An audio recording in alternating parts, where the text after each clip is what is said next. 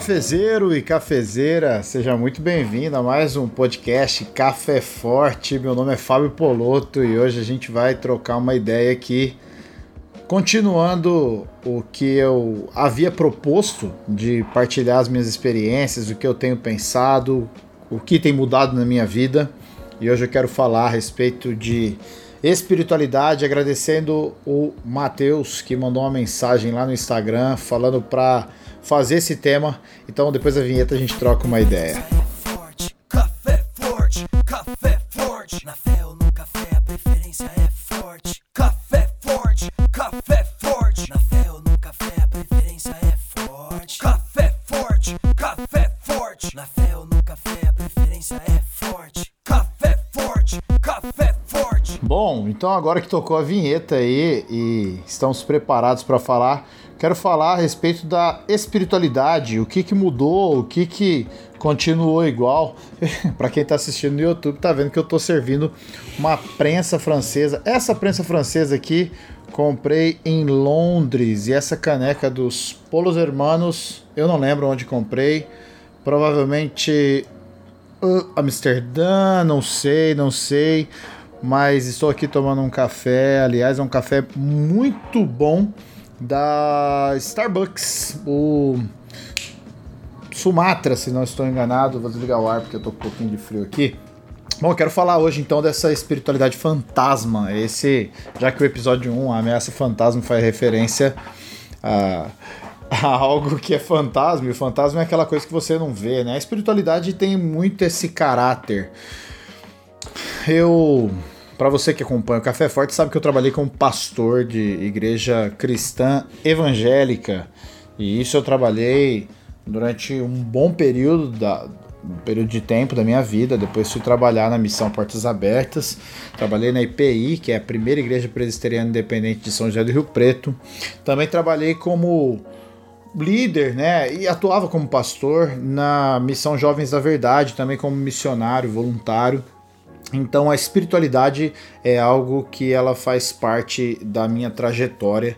E para você entender o processo, os meu avô e a minha avó materno muito evangélicos, meu avô ele era presbítero, estava sempre envolvido, né, com igreja, com essas, essa parte religiosa sempre foi muito presente tem uma carga genética do lado do meu pai também, uma família super italiana, muito tradicional italiana, então muito católica.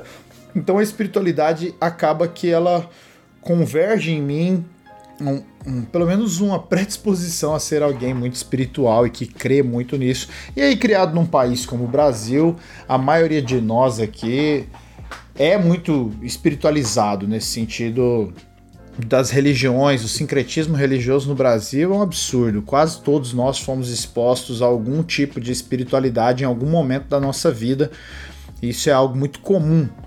E não poderia ser diferente comigo, tendo esse background da, das famílias, isso sempre esteve presente na minha vida. Eu fui à igreja, pelo menos que eu me lembro até adolescência, sei lá, 13, 14 anos, eu ia e meu avô me obrigava. Tinha dia que eu odiava ir na igreja, né?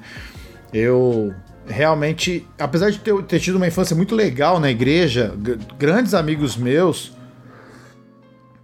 que eu carrego até hoje, eles vieram do contexto da igreja, mas depois eu, depois na adolescência, eu tive esse afastamento da igreja e eu fui realmente voltar a pensar em espiritualidade, em igreja, depois dos 22 anos que aí já é um outro, outro papo.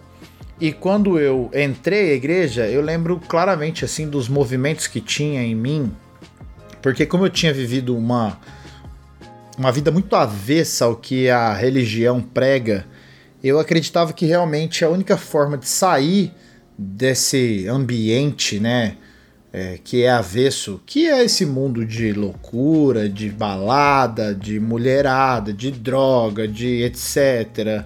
E de briga. Vou passando calor aqui, liguei o ar de novo. E aí. bipolar, cara. é, eu acabei achando e crendo que a igreja seria esse único caminho possível e sem dúvida foi e é fundamental que eu, eu deixe bem claro aqui que é, eu, eu sou cristão e é interessante pensar nisso e até assumir isso é muito interessante. Por quê? Como eu converti a fé cristã, a fé cristã e, e a pessoa de Jesus, eu creio nela, né, nele, muito, porque ele me tirou de um estado de. de literalmente morte para um estado de vida, assim, onde eu tive a possibilidade de visualizar uma nova esperança. Então a espiritualidade, quando ela me tirou desse lugar de trevas, de escuridão, onde eu já não tinha mais esperança de vida e perspectiva de vida, eu entendi que talvez eu fosse chamado para ser pastor. E aí eu passei um longo processo é, descobrindo se eu realmente era pastor, se era isso mesmo, se eu tinha uma vocação. E acabou que nesse caminho é, as coisas convergiram para que sim.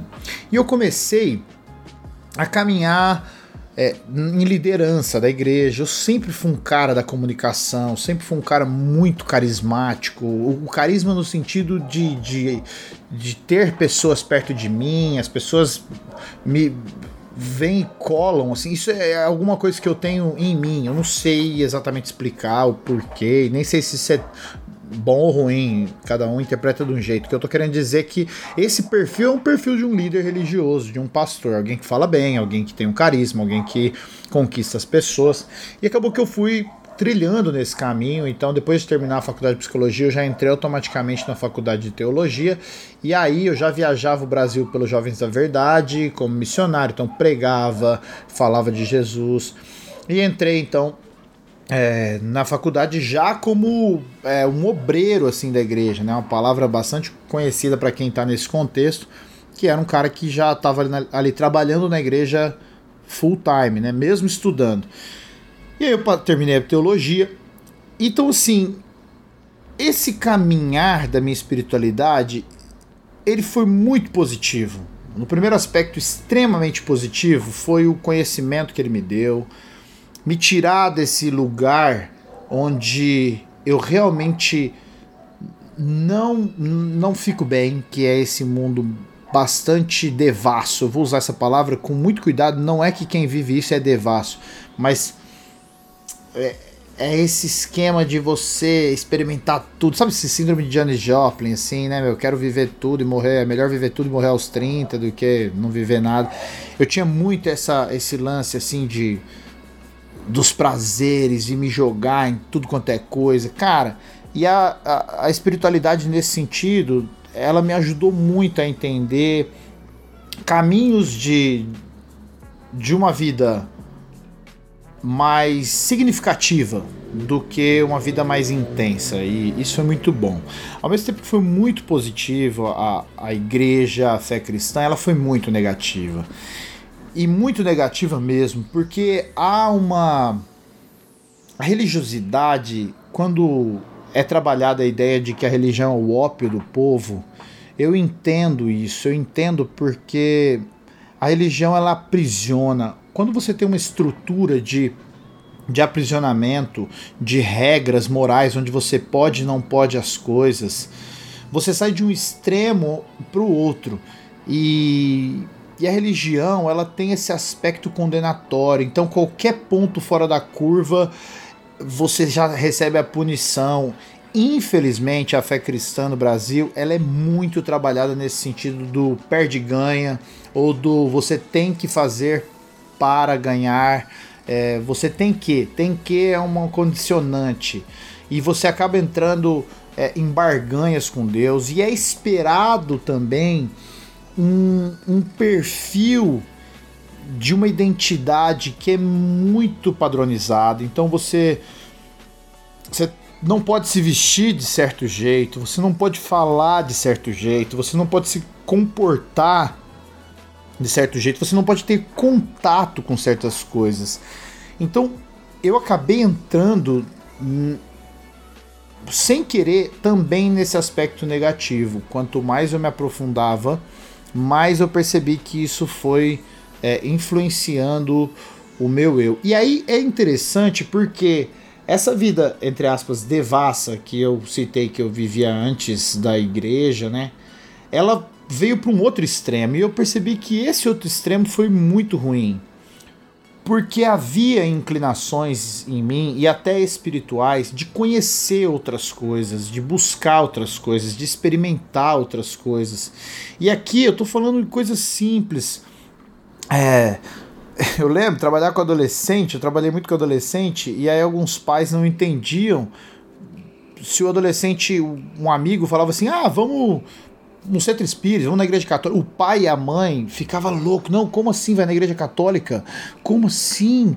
Meu Deus! E assim, um medo absurdo é criado, como se isso fosse matar o adolescente ou fosse fazer com que o adolescente se tornasse uma pessoa pior. Porque essa aura da religiosidade ela habita, infelizmente, quase todas as religiões, porque eu vejo muito pouco equilíbrio no que se trata de espiritualidade, principalmente num país como o nosso. Nas minhas experiências fora, eu percebo que é muito mais presente. E isso acabou fazendo com que a minha espiritualidade fosse muito difícil falar que eu sou cristão, porque, meu, vamos ser sinceros, falar que eu sou crente, cara, falar para alguém que eu era pastor, cara, é, os caras automaticamente associam a gente a Silas Malafaia, mano, esses malucos de televisão, Edir Macedo. Esses caras são um bando de filho da puta, cara, e é foda porque os caras estão destruindo pessoas, vidas e destruindo a fé cristã, tá ligado? E, mano, falar assim é muito louco porque falar eu sou cristão é muito sinistro, cara. É muito sinistro porque dá a sensação que é como se eu estivesse ofendendo alguém, saca? E muito da minha decisão de sair da, do ambiente religioso no sentido de trabalhar para ele, de ser pastor evangélico, passa por esse por esse medo. Em algum momento a espiritualidade, quando ela é. Hum, quando ela não é bem ensinada, quando ela não é bem transmitida, quando ela não mostra de fato o que, que é nutrir uma espiritualidade, ela acaba te colocando numa prisão e ela acaba trazendo para as pessoas que estão inseridas nesse meio uma máscara. Então a pessoa começa a trabalhar com múltiplas personalidades. Pô, eu tô num bipolar do caramba, porque o vento tá frio pra cacete aqui em mim. Vou ficar ligando e desligando. Você que lute com isso. E aí eu. A sensação que eu tinha é que eu, que eu tinha uma máscara. Cara, eu lembro exatamente assim quando eu fui chamado a atenção a primeira vez por beber cerveja, em uma das fotos do meu Instagram tinha uma cerveja. E o pior, que nessa foto eu tomava muito cuidado com isso. A cerveja não tava nem na minha frente, tava na mesa. Eu falei, caraca, mano, ferrou. E pô, eu falo, eu falar foda, eu falo palavrão aqui, você sabe. É, pô, é muito difícil parar de falar palavrão, e eu não me importo se você liga ou não, mas eu nem, eu nem falo um palavrão no sentido de ah, eu nem vou entrar nesse assunto, cara. Nem vou entrar nesse assunto. Me desculpe, nem sei porque que eu entrei. Você que tá ouvindo aí, que lute com isso também. A questão é que é, esse construto social que é exigido das, dos religiosos faz com que as pessoas vistam máscaras. E aí você vai pra fé cristã. Cara, Jesus, ele. O cara tratava todo mundo bem, mano. Só tinha uns cara que ele ficava pistola. Eram os religiosos, os caras que ele, ele chamava de hipócrita. Ele falava, mano, vocês usam máscara, mano. Vocês falam que vivem uma parada, mas chega no dia a dia vocês não vivem. E, mano, quando eu percebi que eu tava sendo esse cara, que perto dos meus amigos eu era um, um cara, dentro da igreja outro, em outra. Nossa, eu fiquei maluco, cara. Eu falei, que que é isso, mano? O único espaço onde eu deveria é, ser íntegro com quem eu realmente sou, o espaço mais, entre aspas, espiritual que eu tenho, não posso ser explicitamente quem eu sou. Cara, isso me detonou, velho. Me detonou muito da minha crise, da minha depressão, da, das minhas ansiedades vieram relacionadas a esse extremo que a religiosidade traz. Isso não é.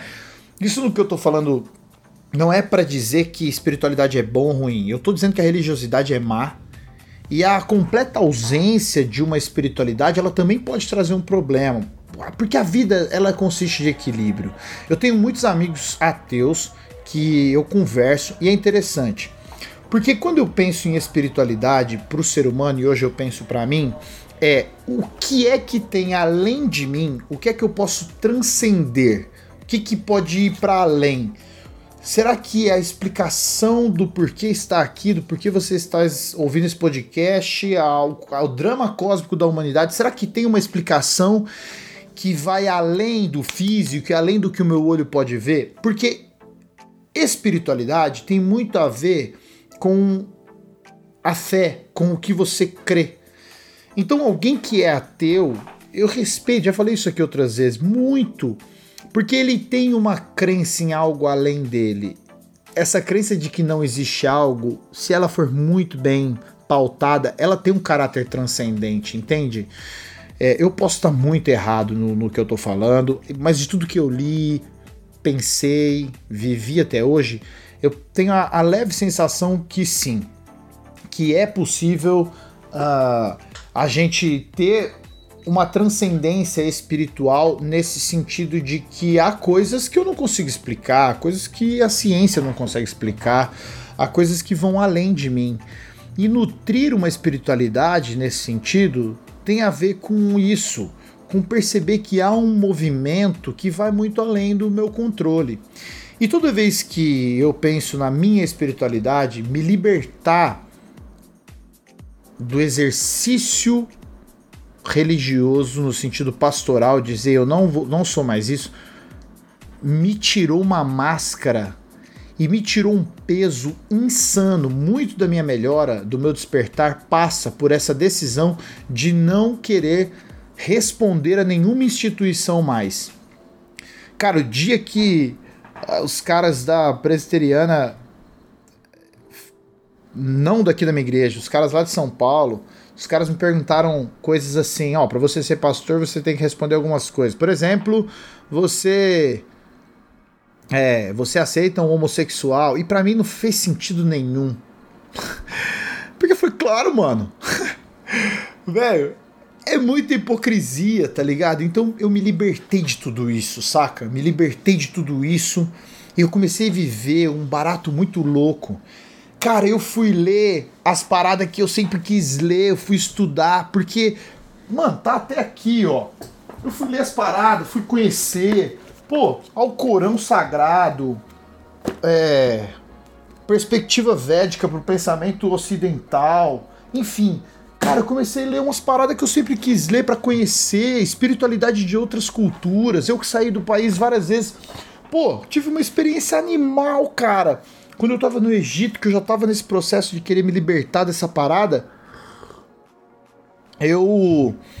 Mano, eu fui numa mesquita, cara, e comecei a trocar ideia com duas minas muçulmanas, acho que eu já contei isso aqui. E, velho, foi uma das conversas mais profundas espirituais que eu tive na minha vida. As minas estavam me evangelizando, e aí elas.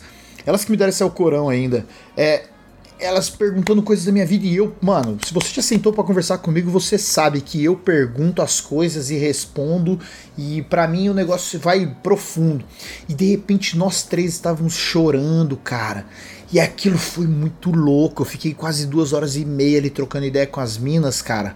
E aquilo foi tão espiritual mas como que eu ia falar disso num ambiente e explicar para um cara de um púlpito de uma igreja que ele se abrir para uma experiência dessa pode ajudar a fé dele? Mano, no Brasil não dá e sei lá se no mundo dá. Para mim, eh, aqui no podcast, aqui no YouTube, eu consigo falar disso numa leveza, mano.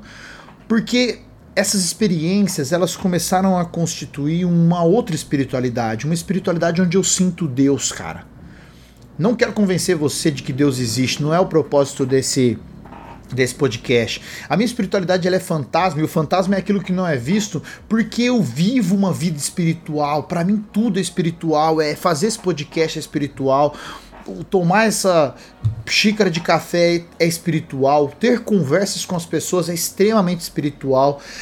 Eu não preciso mais ficar empurrando e dizendo você tem que. Não, cara experimenta a parada, vai buscar a Deus. As pessoas elas ficam com medo de Deus, as pessoas ficam com medo de viver uma vida plena e experimentar o que é a vida porque elas têm medo da punição de Deus. E, e eu tenho a plena sensação de que Jesus é um cara tão firmeza, mas tão firmeza. E se eu creio que ele é Deus, cara, ele me aceita, mano, tá ligado? E é doido isso, porque isso tudo tem a ver com o que eu comecei falando. Às vezes eu tenho medo de falar que eu sou cristão, porque eu tinha medo que as pessoas me associassem a um Jesus que não tem nada a ver com o Jesus que eu conheci na Bíblia e na vida. Então, cara, a espiritualidade é muito importante para mim. Eu vivo a vida como se toda a minha vida fosse espiritual. Não tem nenhum momento da minha vida que não é e não foi e não será espiritual. E espiritualidade, para mim, tem a ver com saber que tem algo além de mim, que tem algo fora de. tem algo acontecendo. E volto a dizer, não estou pregando doutrina e você pode discordar de tudo, cara. Mas espiritualidade também tem a ver com respeitar que eu creio nisso e você não. E é quando eu me libertei dos extremos e vim para um equilíbrio, cara, eu me sinto muito espiritual. Eu estava ontem meditando, foi depois de sair do, da, da igreja, do pastoreio. Eu não saí da igreja, eu ainda vou a uma igreja. Aliás, um abraço para a galera da Vitral, comunidade que eu sigo. O pastor Evandro, melhor pessoa para mim do mundo. Ele e o Ed René são os melhores pastores que eu conheço. E eu, quando eu me livrei dessa institucionalização profissional da religião e da espiritualidade, eu aprendi a meditar e tive experiências com Deus. Eu percebi que existe relações de energia que vão além da energia da pulsão e elas trans, é transmitido. Cara, eu comecei, comecei a experimentar Deus de uma maneira muito plena, cara. Como é que eu posso te dizer isso sem soar extremamente místico? Mas, pô, eu acredito que na minha espiritualidade que é possível, através da imposição de mãos, a gente ajudar uma pessoa na sua enfermidade, saca? Essas paradas era para ter vivido enquanto eu era pastor, não agora que eu não sou, tá ligado? Mano, e tá ficando já, o tempo já tá acabando aqui, eu poderia falar horas sobre isso. Mas eu prefiro viver essa espiritualidade mais fantasma. Eu prefiro viver essa parada de uma maneira que eu tô vivendo hoje, porque ela tem me feito muito bem, cara. Eu experimento Deus. Ontem tava, é isso que eu ia falar. Tava meditando ontem, tive uma experiência animal, cara, animal com Deus. Eu tenho essa mania de querer ajudar as pessoas e puxa, eu quando eu tô meditando, eu tenho um momento que eu medito e trago na minha mente as pessoas que eu sei que enfrentam situações e problemas e eu realmente falo, pô, Deus, Ajuda essa pessoa. Cara, eu tive uma experiência cósmica, tá ligado? Que não dá pra pôr num podcast, não dá pra escrever um. Até dá, mas não, não, não é o que eu quero fazer aqui. E eu quero te dizer que, meu, e te incentivar a buscar uma espiritualidade, mas ir além, cara. Ir além dos dogmas impostos ir além do que o seu pastor diz e caga regra no púlpito, seu padre, o seu líder religioso, vai se aprofundar, vai conhecer. Meu, conheça os extremos. Não tem problema conhecer, mas não viva um extremo. Essa parada é danosa, cara. Isso é pior que droga, mano. Isso é muito pior. E mais que isso, cara, se liberte das máscaras. É possível viver uma espiritualidade muito saudável e isso traz bem-estar. A espiritualidade, segundo a Organização Mundial de Saúde, ela é um pilar para a vida saudável. Cara, eu prego hoje, se eu tenho uma coisa que eu prego, é vida saudável. É possível viver bem, cara, minimamente bem, com tranquilidade. É possível deitar a cabeça no travesseiro e dormir. E nutrir uma espiritualidade pode sim ajudar, mas ela precisa se libertar de máscaras, de extremismos, de barganhas. Entenda, se você acredita em Deus, cara, Deus ele é muito maior que você. Você não vai barganhar, você não vai convencer Deus de nada. Simples. Não tem como barganhar. Não vou, não vou trocar. Ah, Deus, vou fazer isso, você vai me dar isso. Não existe isso, mano. Fim. Barganhar com Deus não existe. Isso é religiosidade. É a minha teoria. E tá tudo bem. Então eu te aconselho a buscar uma espiritualidade como forma de equilibrar a sua vida emocional, a sua vida física, a sua vida espiritual. Porque tudo é espiritual. Então eu termino esse podcast dizendo para você, busque uma espiritualidade. Vai te fazer muito bem. Eu tenho buscado e nutrido a minha. Ah, todas essas pessoas que eu citei, todos esses esquemas religiosos, os caras de São Paulo que acreditam que, né, enfim, nas teorias deles, respeito todo mundo. Beleza, só não enche meu saco. Fim. Só não enche meu saco. É isso que. Ah, como é bom viver e falar tudo isso aqui sem ninguém encher meu saco, não ter que responder a ninguém. Cara, se eu te influenciar para algo positivo, beleza. Eu não acredito de fato que aqui vai te influenciar para algo negativo. Não tô te mandando sair de igreja nenhuma, de comunidade nenhuma. Pelo contrário, tô mandando você entrar e mais. Quando você descobrir uma espiritualidade saudável, influencie quem tá perto. Porque é isso que eu faço, quem tá perto de mim, a galera da igreja vai ouvir isso aqui. Se meu pastor lá ouvir isso aqui, eu duvido que ele vai falar mal, porque ele pensa muito parecido comigo e eu penso muito parecido com ele. E é nós, é isso aí. Um abraço, valeu. Você que tá assistindo aqui no YouTube, pô, gratidão pra caramba. Tá massa gravar e olhar pra câmera, eu gosto dessa sensação. Meu sonho de infância é ser ator de cinema, então imagina. E você que tá ouvindo o podcast, valeu, cara. Compartilha aí. Continuo dizendo, sou um cara muito movido a feedbacks. Me dá feedbacks do que você quer ouvir. É importante para mim. Um abraço e até a próxima. Tamo junto. Valeu!